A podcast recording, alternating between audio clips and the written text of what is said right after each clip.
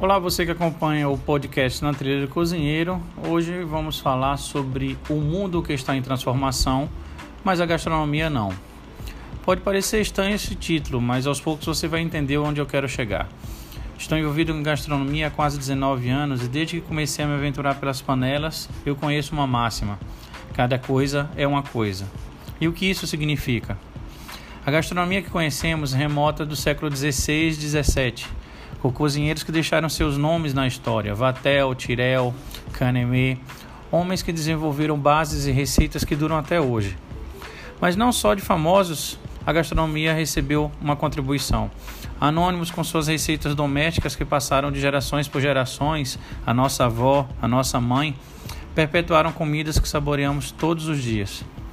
Mas por que a gastronomia não está em transformação? A transformação pode passar por técnicas, utensílios, procedimentos mais modernos.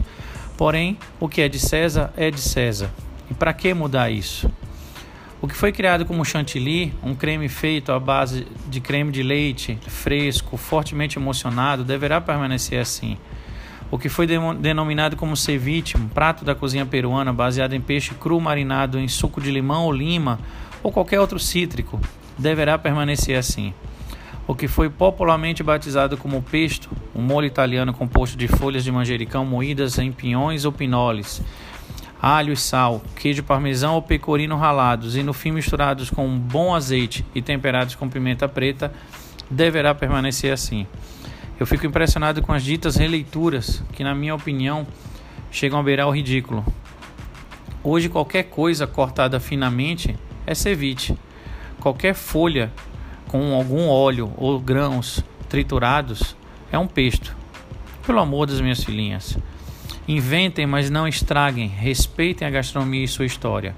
Muitos têm buscado notoriedade inventando suas receitas e batizando com nomes clássicos e históricos. A essência da gastronomia está se perdendo e, como eu disse, beira o ridículo. Cabe a nós preservá-la. Eu sou o chefe Marco Souza e este é o podcast Na Trilha do Cozinheiro.